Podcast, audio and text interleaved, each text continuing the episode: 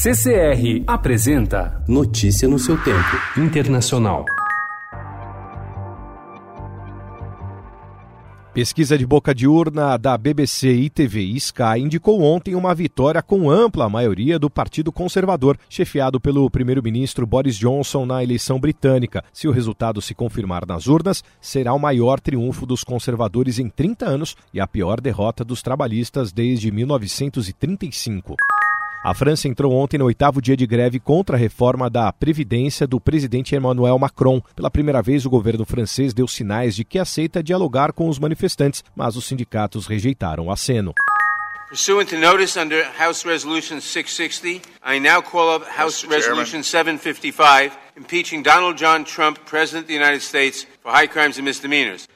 Após horas de intenso debate, a Comissão de Justiça da Câmara dos Deputados dos Estados Unidos aprovou ontem as duas acusações redigidas contra o presidente Donald Trump. A primeira acusa formalmente Trump de abuso de poder, a outra de obstrução de justiça. Os dois artigos de impeachment devem ser levados à votação em plenário na semana que vem.